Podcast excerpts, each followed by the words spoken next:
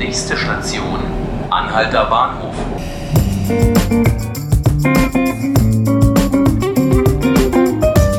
Hallo, hier ist der Podcast 5 Minuten Berlin. Ich bin Ruth Ziesinger und ich freue mich, dass mein Kollege Alexander Fröhlich sich heute hier zu mir ins Studio getraut hat, trotz meines Schnupfens. Ich hoffe, Sie verstehen mich und Alex, schön, dass du da bist. Grüße dich. Heute geht es hier um Sicherheit. Das ist ein Thema, mit dem sich Alex intensiv beschäftigt. Und wir wollen sprechen über ein ganz besonderes Themenfeld, die Clan-Kriminalität in Berlin. Da ist vor etwa anderthalb Wochen Nidal R., ein Clan-Mitglied und stadtbekannter Intensivtäter, am Rande des Tempelhofer Feldes ermordet worden. Jetzt prangt dort ein großes Porträt von Nidal R., das ganz stark an Heldenverehrung erinnert und überhaupt nicht den Eindruck vermittelt, dass man hier effektiv gegen die Kriminalität und gegen die Clankriminalität vorgeht. Alex, was ist da los? Ja, wir erinnern uns, vor anderthalb Wochen ähm, gab es die Schüsse am Tempelhofer Feld. Ähm, ähm, acht Schüsse insgesamt wurden abgefeuert und genau an der Stelle ist jetzt an einer Wand eines Jugendclubs äh, dieses Wandbild äh, angebracht worden. Man muss sich nochmal kurz die, die Symbolik anschauen. Er hat ein Palästinensertuch um den Hals. Das Bild wirkt so wie, eine, wie für diese Heldenverehrung wie in Palästina, äh, Palästina oder Libanon, sozusagen für unsere gestorbenen Märtyrer. Das muss man sich erstmal erlauben, so ein Bild dahin zu machen. Ne? Mhm. Also als wenn der Mann überhaupt eine wichtige Persönlichkeit gewesen wäre für Berlin, was er natürlich nicht ist. Also der war ja hochkriminell, gefährlich, gewalttätig. Ja, und politisch hatte er auch wirklich nichts, überhaupt nichts zu tun. Ne? Also Nein, überhaupt nicht. Also das Signal ist verheerend. Mhm. Also ähm, Kinder und Jugendliche müssen sich dann denken, okay, äh, wenn ich dicke Autos fahren will mit 21 und teure Uhr tragen will, muss ich so werden wie er und dann werde ich auch so verehrt wie er, wenn, wenn ich tot bin.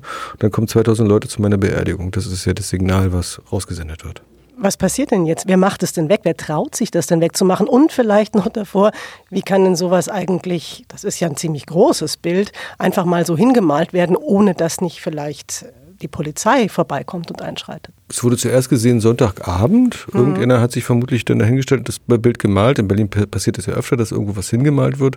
Und da wird auch nicht immer gleich die Polizei gerufen. Das ist, das ist es ja nun mal in Berlin. Und jetzt hat die Senatsverwaltung schon entschieden, das Ding muss weg. Mhm. Auch war der Eigentümer, das ist wohl ein Jugendclub. Äh, der Rückwand hat gesagt, das ist nicht mit, ähm, der Erlaubnis der Eigentümer geschehen. Und jetzt geht es natürlich um die Frage, welcher Malermeister traut sich denn daran und macht es? Mhm. Weil zu vermuten ist, dann bilden sich Menschentrauben, es gibt Proteste, weil die Clanszene, äh, die Großfamilien sich dann melden und sagen, hey, was soll das? Unser großer Märtyrer wird jetzt übertüncht, das kann nicht sein. Also müsste dann Polizeischutz wieder organisiert werden, dürfte für neue Tumulte sorgen, könnte sozusagen die Ikonisierung noch vorantreiben. Wer weiß, was danach passiert. Ob denn neue Tags überall in der Stadt entstehen mit dem Konterfei äh, von ihm, wir wissen es nicht. Also es ist schon eine komische Situation auch für die Verwaltung, wie man damit umgeht und für, die Polizei auch. Wie ist es denn insgesamt? Bevor Nidal R. ermordet wurde, gab es ja auch Schießereien zwischen, also vermutlich zwischen verschiedenen Clans. Es gab dann auf der anderen Seite auch einige Durchsuchungen, Beschlagnahmung von Immobilien. Es ist sehr viel passiert in der Szene.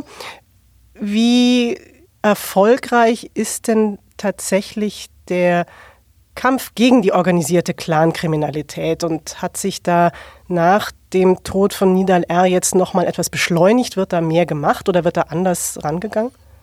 Ja, zunächst muss man sagen, dass die äh, Ermittler für OK jetzt äh, nicht untätig waren. Die ganzen Durchsuchungen der vergangenen Monate, das war seit Juli so, ähm, die hatten alle einen Grund, weil nämlich immer schon täterorientiert ermittelt wird. Jede Kleinigkeit wird, rausgesucht. Wir hatten Erfolge bei den Ermittlungen, äh, Bankdiebstahl, bei der Goldenen Münze gab es äh, Festnahmen und da wird bald die Anklage erfolgen. Es gab mehrere Durchsuchungen wegen Waffenbesitz, Drogen, Falschgeld. Also es wird was getan. Die Ermittler haben aber ordentlich zu tun, weil sie unterbesetzt sind. Mhm. So, jetzt die Zäsur, Nidal R. wurde erschossen. es gab Hinweise darauf aus der Szene ähm, äh, schon und die Polizei hat ihn auch vorab gewarnt. Was danach passiert ist, ist vor allen Dingen erstmal, dass die Polizei versucht hat, die Szene unter Kontrolle zu, zu behalten. Ob sich jetzt grundsätzlich was ändert, werden wir sehen. Der Senat will eine Taskforce bilden.